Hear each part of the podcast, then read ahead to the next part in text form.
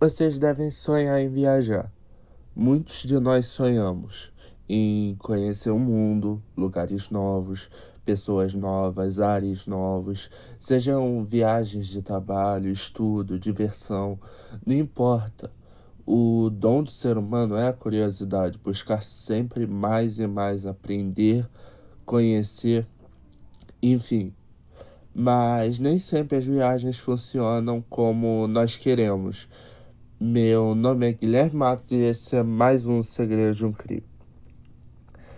Estamos na União Soviética, em 1959. Nove estudantes decidem esquiar, é, sete homens e duas mulheres.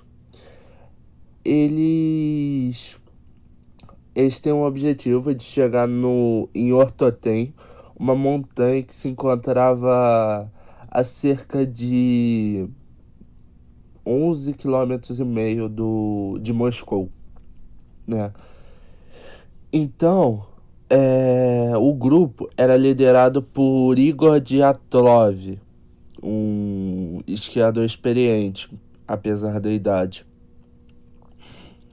O grupo era formado por Igor Diatlov, Yuri Doroshenko, Lyudmila Dublinina, Yuri Krivoshenko, Alexander Kolevatov, Zinaida Komogrova, Rustem Slobodin, Nikolai Vladimirovich e Semyon Zolotaryov. Tá? É, fora Yuri Udin. Só que Yuri Udin no começo da viagem passou mal e teve que voltar antes. Mas enfim, voltando. A... Tirando Yuri, essas são as nove vítimas de uma morte surreal. O grupo viajou de trem para Ivdel, cidade ao centro da província de Oblast. Eles desembarcaram ali em 25 de janeiro e tomaram um caminhão. Então para ir até Visay, começando ali a marcha para Ortotem no dia 27 de janeiro. No dia seguinte, Yuri, Yuri Udin, é, fica doente e volta para casa. Em 31 de janeiro, eles chegam à beira de um morro e decidem escalá-lo em um vale silvestre. Eles estocam comida e equipamento extra para usá-los na volta. No dia seguinte, os esquiadores começam a descer o passo, só que Devido a uma tempestade, eles se perderam e acabaram chegando no Kolatsiakil, que é onde, onde acontece o onde acontece a, o incidente trágico. Gente, para quem não sabe, um passo é, um passo de montanha, um passo, colo, porto, portela, tudo significa a mesma coisa. É um local de transposição de uma montanha ou de uma cadeia de montanha. Existem milhares de passos. É, existem milhares de passos no mundo, como o grande, de, o grande São Bernardo, o Passe Kiteber, que fica entre o Afeganistão e o Paquistão, Pascugen Árabe, enfim. É, mas voltando aos nossos exploradores. É, eles se perderam dentro desse passo, eles foram começaram a descer o passo, só que uma tempestade pegou de surpresa. E eles acabam se perdendo e chegando no Kolatsiakil, que era uma montanha ali perto. Quando eles perceberam a equívoco, decidiram parar e montar um acampamento no declive da montanha. Todas essas informações sobre a viagem deles por, é possível pelos diários e câmeras que tinham nas barracas. Enfim, a viagem tinha como data de volta 2 de fevereiro. Igor devia chegar em 2 de fevereiro, o grupo devia estar chegando em Visay é, e Igor deveria mandar uma mensagem telegráfica ao seu clube esportivo.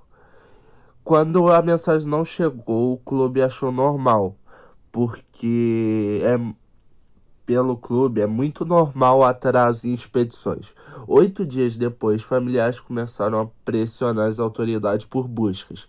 Então, os administradores do instituto mandaram um primeiro grupo de busca.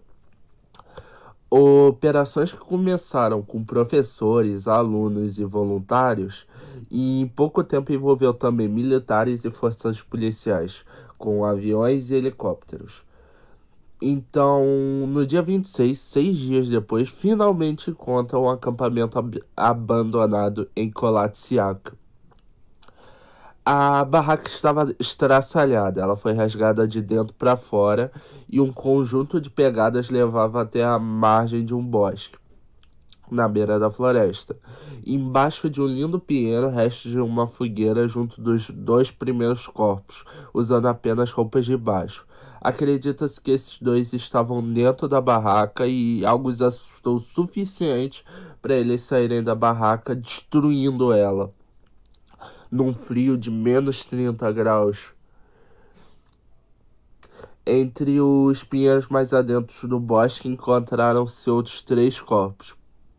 Provas indicam que eles estavam tentando voltar à barraca. Dois meses passaram até que encontraram-se os outros quatro corpos soterrados na neve, os quatro corpos que foram brutalmente assassinados. Bom, é... antes de eu falar, é é, vocês devem estar se perguntando o que, que duas pessoas faziam peladas na neve, né? Então, é, é, há provas de que os outros pegaram corpos de pegaram roupas de corpos que já haviam morrido. Ou seja, os dois primeiros devem ter morrido de hipotermia, porque seis deles morreram de hipotermia e eles pegaram as roupas deles para se acrescentar. O frio devia estar tá muito tenso. Mas enfim, o inquérito foi aberto imediatamente após o surgimento dos cinco primeiros corpos. O exame médico não encontrou ferimentos que pudessem ter provocado as mortes, sendo concluído que todos morreram de hipotermia. Um dos corpos apresentava uma pequena fissura no crânio, inicialmente não considerada um ferimento fatal. O exame dos quatro corpos encontrados em maio mudou completamente o cenário. Três deles apresentavam ferimentos fatais, sendo dois como fraturas cranianas e dois como extensas fraturas torácicas. A força necessária para provocar tais ferimentos teria de ser extremamente alta, com como um dos especialistas comparando a força de uma colisão automobilística. O mais notável é que os corpos não traziam feridas externas, como se tivessem sido esmagados por um alto nível de pressão. Apenas um dos mortos tinha um ferimento externo considerável. Estava sem a língua. E é, ela, que era. Só um minuto, porque. Pra pegar o nome dela aqui. Era Lyudmila do Mirina. Ela também estava seus olhos. Enfim. É. Deixa eu só me achar aqui. A análise das roupas identificou que elas continham um elevado nível de radiação. Lev Ivanov, chefe da investigação, disse durante uma entrevista em 1990 que nos meses de fevereiro e março de 59, diversas testemunhas, incluindo militares e meteorologistas, haviam relatado a visão de esferas voadoras brilhantes na área. Ivanov afirmou na mesma entrevista que já na época do incidente imaginaria haver algum tipo de relação entre os casos. Inicialmente especulou-se que o povo indígena Mansi poderia ter atacado e assassinado o grupo por invadir seu território, mas as investigações indicaram que a natureza das mortes não suportaria tal tese. Apenas as pegadas dos esquiadores eram visíveis e eles não apresentavam sinais de combate corpo a corpo. Evidências sugerem que o grupo foi obrigado a deixar o acampamento durante a noite quando já estavam dormindo. Embora a temperatura estivesse muito baixa, por volta de menos 25 a menos 30 graus, como eu já havia dito, com tempestade forte e rajadas de vento. Os mortos estavam apenas parcialmente vestidos, alguns deles tinham apenas um sapato, enquanto outros usavam somente meias. Outros foram encontrados enrolados em pedaços de roupas rasgadas. Aparentemente, como eu já havia dito, arrancadas daqueles que já haviam morrido. O veredito foi que todos os integrantes do grupo morreram devido a uma força desconhecida. O inquérito foi oficialmente encerrado em maio de 59 devido à ausência de parte culposa. Os documentos relativos ao caso foram, foram então arquivados, sendo divulgado ao público somente na década de 1990, ainda assim em fotocópias com diversas partes ausentes. Bom, galera, é, a gente chega das teorias tá? Vocês devem estar é, se perguntando, ah, tem uma teoria de um Yeti, de um abominável homem das neves? Tem sim. E eu tenho que falar uma coisa sobre ela, que me incomodou nessa história. Bom, a, a primeira teoria é de uma avalanche, tá? A teoria é por, de Benjamin Redford, ele diz que supostamente os, os alpinistas ficaram entraram em pânico, surtaram e enfim, enfim. O que eu vou falar sobre a teoria do Red, eu vou falar que a teoria do Redford é aquele negócio, né? Para é, eu respeito sua opinião, mas para mim sua opinião é burra. enfim. Vamos falar aqui a citação do, do Benjamin Redford. Abre aspas. O grupo acordou em pânico e saiu pela tenda porque uma avalanche havia coberto a entrada da tenda, ou porque eles estavam com medo de que uma avalanche fosse iminente. Melhor ter uma fenda potencialmente reparável em uma barraca do que o risco de serem enterrados vivos sob toneladas de neve. Eles estavam mal vestidos, porque estavam dormindo, e correram para a, segunda, para a segurança da floresta próxima, onde as árvores ajudariam a diminuir a neve, e correram para a, e a neve que se aproximava. Na escuridão da noite, eles se separaram em dois ou três grupos. Um, um grupo fez uma fogueira, daí as mãos queimadas, enquanto os outros tentavam retornar à tenda para recuperar suas roupas, já que perigo aparentemente havia passado. E todos eles congelaram, até a morte antes que pudessem localizar sua tenda na escuridão. Em algum momento, algumas das roupas podem ter sido recuperadas ou trocadas dos mortos, mas de qualquer forma, o um grupo de quatro pessoas cujos corpos foram severamente danificados foram pegos em uma avalanche e enterrados sob 4 metros de neve mas mais do que o suficiente para explicar a abre aspas força natural convincente fecha aspas descrita pelo médico legista. A língua de do menino provavelmente foi removida por predadores comuns e a gente começa pelo fato de que Benjamin Redford nessa citação para mim ele parece um idiota, tá? Benjamin Redford é um autor escritor em inglês e para mim ele é um idiota ele acha mesmo que as pessoas estavam dormindo peladas na neve? Porra! E outra coisa, ele acha mesmo que alpinistas extremamente treinados, preparados para aquele lugar, iam simplesmente surtar? Ou eles iam rasgar uma, a barraca deles? Ele acha mesmo que isso aconteceu? Sério? A língua de Dominina, eu concordo. Pode ter sido predadores, animais, lobos, urso, sei lá. Pode ter sido, aliás, é o que eu acho. Foi alguém, algum bicho arrancou dali. Mas. Cara, não faz sentido nenhum essa teoria dele. Enfim. É, vamos para as evidências que contradizem a teoria, né? Primeiro, a localização do incidente não tinha sinais óbvios de uma avalanche ocorrida. Uma avalanche teria deixado certos padrões e fragmentos distribuídos em uma área ampla, os corpos encontravam, encontrados após 10 dias do evento foram cobertos com uma camada muito rasa de neve. E se houvesse uma avalanche de força suficiente para varrer o acampamento, esses corpos teriam sido varridos também. Isso teria causado lesões mais sérias e diferentes no processo e teria danificado a linha das árvores. O suficiente, o suficiente para já mandar a teoria de Redford para o ar. Mais de 100 expedições para a região foram realizadas desde o incidente, e nenhuma delas relatou condições que pudessem criar uma avalanche. Um estudo da área usando física, usando física atualizada, re, relaciona... Só um minuto. Usando física atualizada relacionada ao terreno, revelou que a localização era totalmente improvável para que uma avalanche tivesse ocorrido.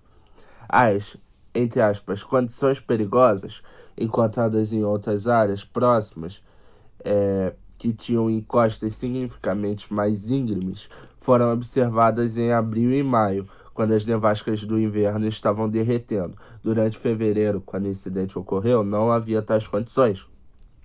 Então só havia chance de ter uma nevasca ali no fim, fim do inverno, quase na primavera, por volta de abril e maio. Uma análise da inclinação do terreno indica que, mesmo que pudesse ter havido uma avalanche muito específica que contornasse as outras áreas, sua trajetória seria ultrapassada, teria ultrapassado a tenda. Ela desmoronou lateralmente, mas não horizontalmente.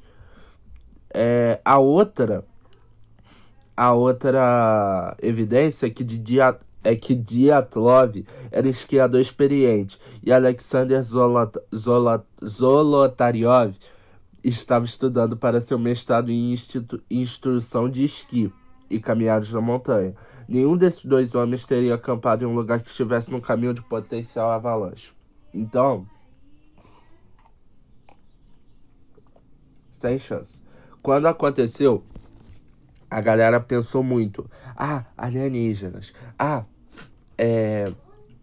Abominável Homem das Neves. Ah, testes militares. É, só que nosso amigo aqui, cético, o. Cadê o nome dele? Benjamin Redford, nosso escritor cético, ele não acredita de jeito nenhum que possa existir esse tipo de coisa. E aí inventa uma teoria muito mais sem sentido, sabe? É questão de, cara, um desespero para não conhecer coisas novas, para não acreditar que algo pode sim ter acontecido. Mas enfim, eu vou falar mais disso sobre depois que eu falar todas as teorias. Bom, uh, infração Outra hipótese popularizada pelo livro de 2013 de Donnie Aisha, o livro se chamava Dead Mountain, se chama, né? É que o vento ao redor da montanha Olachau criou um vórtice de von Karman, que pode produzir infrações capazes de induzir ataques de pânico em humanos. De acordo com a teoria de Aisha, infração gerado pelo vento que passava sobre o topo da montanha de Rolachol foi responsável por causar desconforto físico e sofrimento mental nos jovens. Aishar afirma que por causa de seu pânico o grupo foi levado a deixar a tenda por qualquer meio necessário e fugir pela encosta. No momento que eles estavam mais abaixo no morro, eles teriam saído do caminho do infração e teriam recuperado a compostura, mas na escuridão seriam incapazes de retornar ao seu abrigo. Os ferimentos traumáticos sofridos por três das vítimas foram resultado de seus tropeços na borda de uma ravina, no escuro e a queda nas rochas do fundo. Bom, essa teoria para mim faz muito sentido, tá?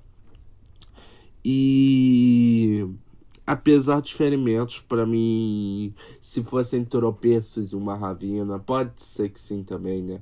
Mas na minha cabeça é, teriam mais ferimentos externos. Enfim, a terceira teoria mais conspiratória são testes militares, que também faz muito sentido, galera. Porque, calma que eu vou explicar.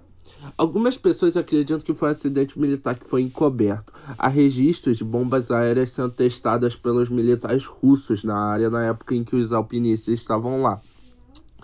As bombas detonavam um ou dois metros antes que caísse no chão e causavam danos semelhantes aos experimentados pelos alpinistas, danos internos pesados com muito pouco trauma externo. Havia também esferas brilhantes no céu naquela vizinhança, possivelmente causadas por tal tipo de munição. Essa teoria usa animais para explicar as partes que faltavam do menino. As pessoas acreditam que, o, que os corpos foram movidos, Fotos da tenda mostram que ela aparentemente foi erguida incorretamente, algo que é improvável que esses alpinistas experientes tenham feito. Essa teoria, em particular, quando se especula sobre armas radiológicas, baseia-se em parte de descoberta de radioatividade em algumas das roupas, bem como nos corpos descritos por parentes, como tendo pele alaranjada e cabelos grisalhos. No entanto, a dispersão radioativa teria afetado todos os alpinistas e seus equipamentos, em vez de apenas alguns deles e, a e alguns deles. E a descoloração da pele e do cabelo pode ser explicada por um processo natural de mumificação. Após três meses de exposição ao frio extremo e aos ventos, a... além disso, a supressão inicial dos arquivos relativos ao desaparecimento do grupo pelas autoridades soviéticas é algumas vezes mencionado como evidência de um encobrimento, mas a ocultação de informações sobre incidentes domésticos era procedimento padrão na União Soviética e, portanto, longe de ser peculiar. No final dos anos 1980, todos os arquivos de Dyatlov haviam sido liberados de alguma maneira. Bom, galera, é já temos 21 minutos, caramba. É... Essa teoria. Bom, é... por que, que eu falei que é bem possível? 1959, começo da Guerra Fria ali, a gente já tinha uns quase 10 anos de Guerra Fria. É... O que acontece? É... União Soviética e Estados Unidos estavam prontos, estavam cheios de armas, preparados para qualquer movimento do adversário, boom, né? Então, é, então eles tinham que testar armas. E a União Soviética era uma ditadura pesada, né? Era uma galera que se importava muito com seu com os seus postos, né? Mesmo sendo um país socialista, estava longe de chegar ao comunismo. Mas eles tinham, eles preparavam, se preparavam, tinha que ter armas bem preparadas para caso o outro país se movimentasse. Bom, galera, outra teoria é a do desmondamento paradoxal, tá? É, o International Science Times postulou que as mortes dos alpinistas foram causadas por hipoter hipotermia, é, o que pode induzir um comportamento conhecido como desnudamento paradoxal, em que pessoas hipotérmicas retiram suas roupas em resposta, em resposta a sentimentos entendidos por elas como calor ardente. É indiscutível que seis dos nove alpinistas morreram de hipotermia. No entanto, outros membros do grupo parecem ter pego roupas adicionais daqueles que já haviam morrido, o que ainda continua um mistério. Alguns acreditam que assim que alguns deles morreram, os sobreviventes teriam pegado as roupas para tentar combater o frio. Porém, não se tem certeza disso. Agora, a teoria que vocês devem estar querendo, a do Yeti. Bom, o especial Russian Yet The Killer's Lives, produzido pelo Discovery Channel em 2014, explorou a teoria de que o grupo de Atlov foi morto por um Yeti russo. O programa começa com a, com a premissa de que os ferimentos dos criadores eram tais que apenas uma criatura com força sobre-humana poderia tê-los causado. O episódio concluiu que não havia evidência de tais alegações. Bom, é, o que eu acho sobre esse tipo de coisa? Alienígenas, IET, pé grande. Uh, é, Enfim. Galera, é... a gente não sabe tudo. E a busca por saber tudo é o que a gente faz, é o que o humano faz. Buscar saber o máximo, buscar aprender, buscar. Buscar tudo, buscar informação, aprendizado, enfim. E. E. Cara, é, quando você é cético a ponto de não acreditar em nada, eu não sei o que uma pessoa dessas faz, sabe? Tá, ah, posso não acreditar em Yeti, tá? Mas eu acredito em alienígena. Tá, cara, sim, faz sentido, porque, poxa, cara, é muito. Eu não consigo entender como é tão o tão o ser tão egocêntrico a ponto de achar que nesse universo inteiro o único planeta que tem vida é o nosso, sabe? O universo é gigante, ele é infinito, ele Aí tu acha que no único lugar do universo que tem gente é o nosso, você vê e cara, a gente descobre criaturas novas todos os dias, animais, bi, é, animais, micróbios, insetos. E você não acredita que pode existir um animal por aí? Não uma criatura mitológica, simplesmente um animal, cara. Em lugares extremamente frios, sabe? Ou florestas adentro, escondendo, sabe? Pô, não sei como que alguém consegue achar tão surreal existir algo desse tipo, sabe? Então, se você me perguntar, ah, Guilherme, você acredita nessas coisas? Eu acredito que pode existir, sabe? Eu não tenho provas. Eu não tenho provas que existe, também não tenho provas que não existe, entende? Então pode existir, pode não existir. Isso não é minha. Isso não é a minha. Isso não é minha obrigação saber se existe ou não. É, mas eu acredito que possa existir. Então eu acho muito cético da parte de quem chega e fala: ah, não existe, ponto, acabou. Ah, então pra mim tua vida é muito chata, porque se tu não acredita em nada, não acredita em mitologia, em lendas, porra, entende? Enfim, galera. É, esse foi um, um, tipo de desabafo. Eu tentei rápido porque já temos 27 minutos. Meu nome, então, é isso. Espero que tenham gostado. Meu nome é Guilherme Matos e esse foi mais um Segredo de um Crime.